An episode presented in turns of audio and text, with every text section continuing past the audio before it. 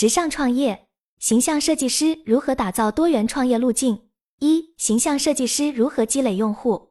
一、如何找到你的第一批用户？形象设计师在初期寻找用户群体并非易事，积累初期用户，我们可以从私域出发，保持朋友圈高质量稳定的输出，在输出的同时，去与给你点赞关注的用户去进行一对一的连接与互动，输出和互动连接一定要保持同步。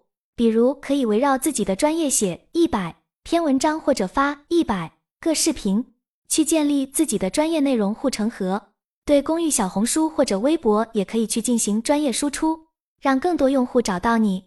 我当时是通过在社群里分享输出自己的高质量文章，吸引到了第一批用户。我的第一批付费用户来自于我在他人社群中的活动。具体来说，我曾在一个名为“吸引力法则”的社群中分享了一篇我自创的。经典穿搭法则文章，这篇大约三千字的文章，是我在从上海返回南京的路途中写就的。在群主的邀请下，我在确认好时间后的第二天就进行了分享。尽管那时的互动人数并不多，但是群主的主动询问，使我有机会在群内宣布我的付费形象咨询项目。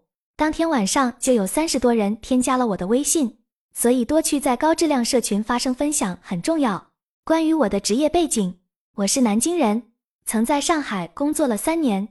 二零一四年毕业后，我曾短暂的做过三个月的少儿英语老师，之后就转行做了服装搭配，在之后成为形象设计师。如今已经过去九年，在转行之前，我并没有接受过系统的服装搭配理论学习，而是完全依靠我在大学时期积累的一些网上服装搭配创作经验来寻找工作。我曾在一个名为 Polyvore 的应用上。每天将不同品牌的服装进行搭配组合，这完全源于我对服装的热爱和热情。在求职过程中，我将这些作品展示给面试官，他因为我的热情和作品而让我通过了面试。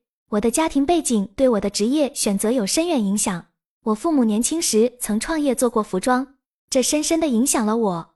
在一家与服装有关的公司上班时，我发现我可以通过互联网获得客户。更重要的是，我有自己的审美原则。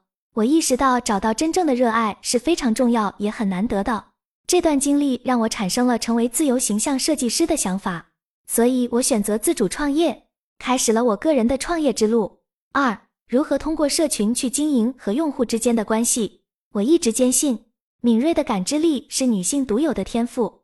作为一种追求美的方式，我觉得社群的存在使我们能更深入的感知和理解他人。通过这样的方式，你就能足不出户的积累自己的铁杆粉丝和用户。社群成员之间有很深的情感和多元化的连接，有的甚至可以发展为一生的朋友关系。二零二零年，在当时受疫情影响的情况下，我们不得不转战线上。尽管线上和线下有很大的区别，但开始总是不容易。其实，一切都是从最基础的朋友圈做起，每天发布专业内容。我记得。副群主沈冰就是因为我的朋友吸引来的，他最终也成为了我的客户，后来还把我推荐给他的朋友。我也开始了解到经营社群的重要性，于是去线下付费学习了社群实战营的课程。在学习过程中，我了解到社群是一个巨大的场域，其关键本质在于人与人之间的连接，是对每个社群成员进行深度的观察和关注。这也就意味着你创建一个社群。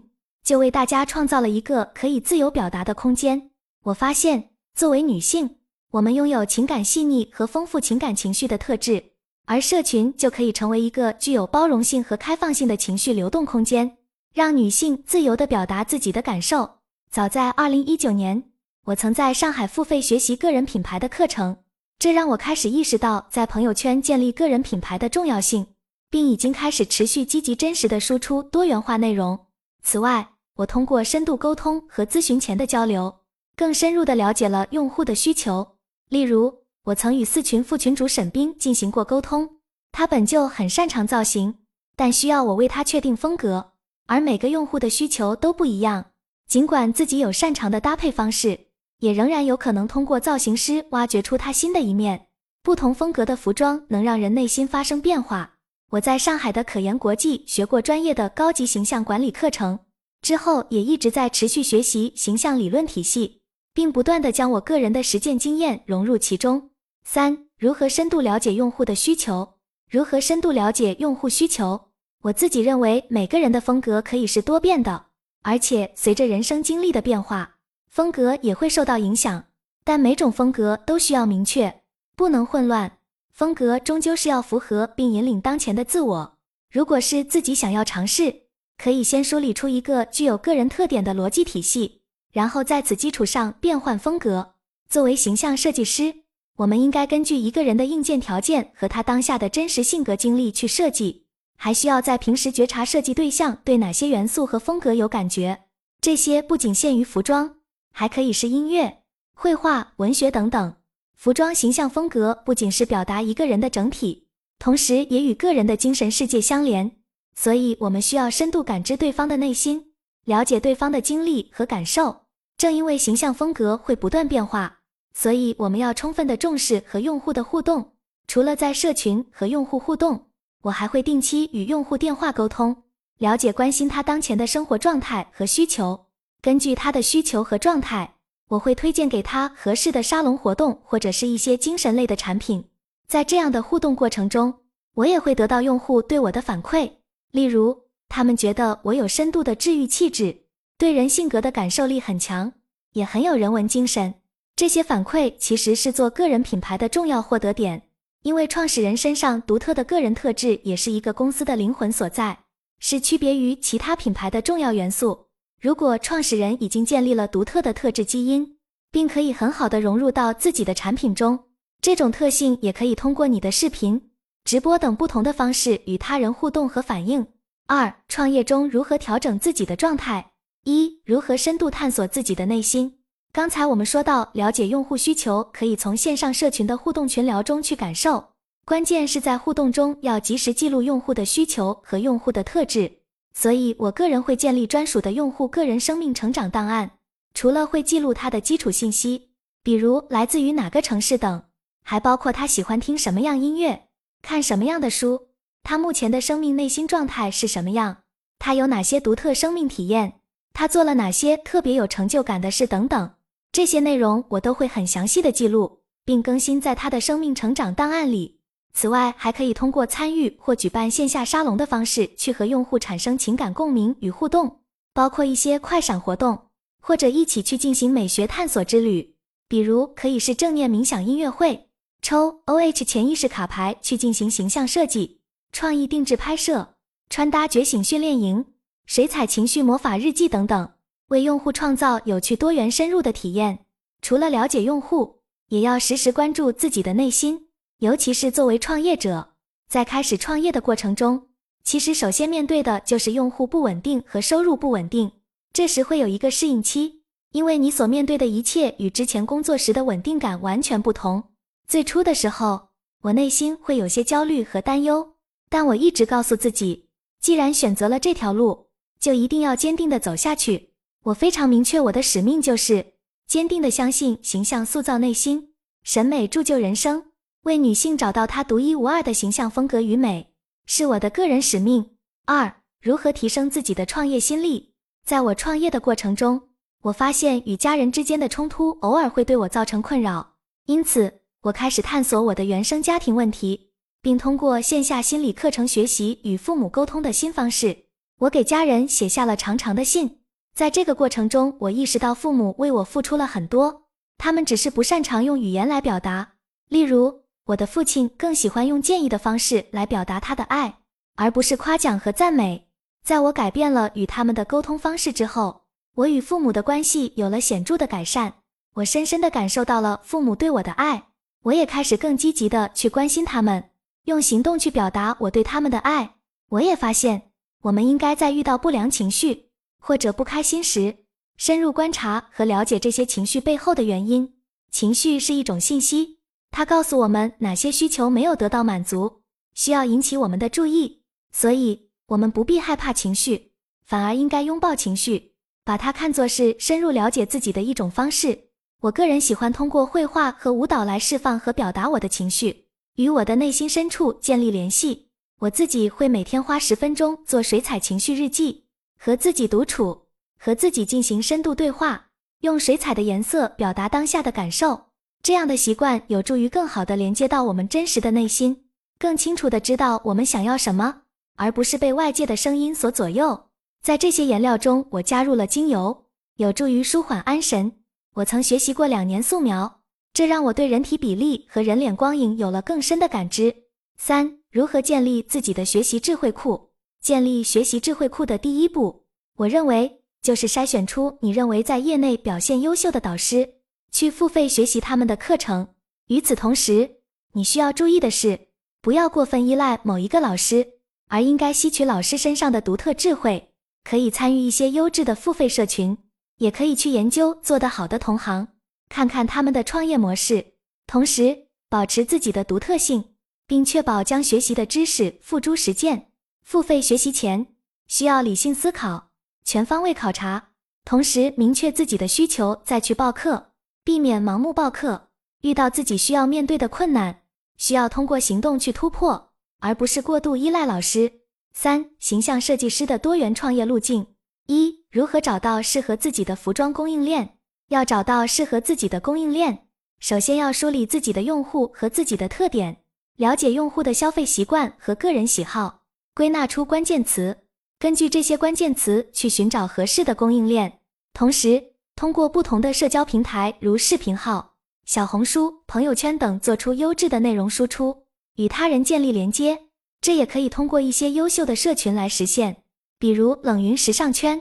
同时，在线上线下与朋友互动时，要主动去与人建立连接，进行交流，因为这会带来新的合作机会或创业机会。主要的方式是放大自己的影响力，让优秀的商家品牌能够主动找到你，比如。我目前就收到了木江南品牌的合作邀请。二、如何通过直播打开自己的创业路径？在我看来，私域其实更像是结交朋友。我的品牌会有一个独立的网上店铺，通过直播间来进行销售。目前我已经在视频平台上做了四百五十四场个人直播，这为我带来了一定的流量和铁粉。我记得开始直播的时候，并没有很多人，甚至有时在线人数为零人。那个时候，我便抱着锻炼自己表达力的心态，坚持每天直播。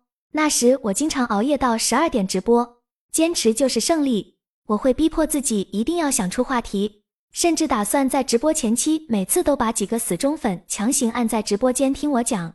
我曾经每次的直播时间至少是两个小时，虽然这对我即兴表达的能力帮助很大，但也让我感到了身体的不适。我发现创业不能仅仅靠拼命。我们还需要保重健康。焦虑之下，我也开始慢慢的理解了，每个人都是独一无二的。我们需要用自己的方式去创造，而不需要去与人比较。要学会用享受的态度去工作，这对我自己和用户都是一种滋养。现在我的工作时长大约是八至十小时，我也会确保自己有放松的时间。我相信美其实就是情绪价值本身。你的直播间的音乐是否好听？背景是否让人觉得放松？表达方式是否舒服？这些都构成了情绪价值。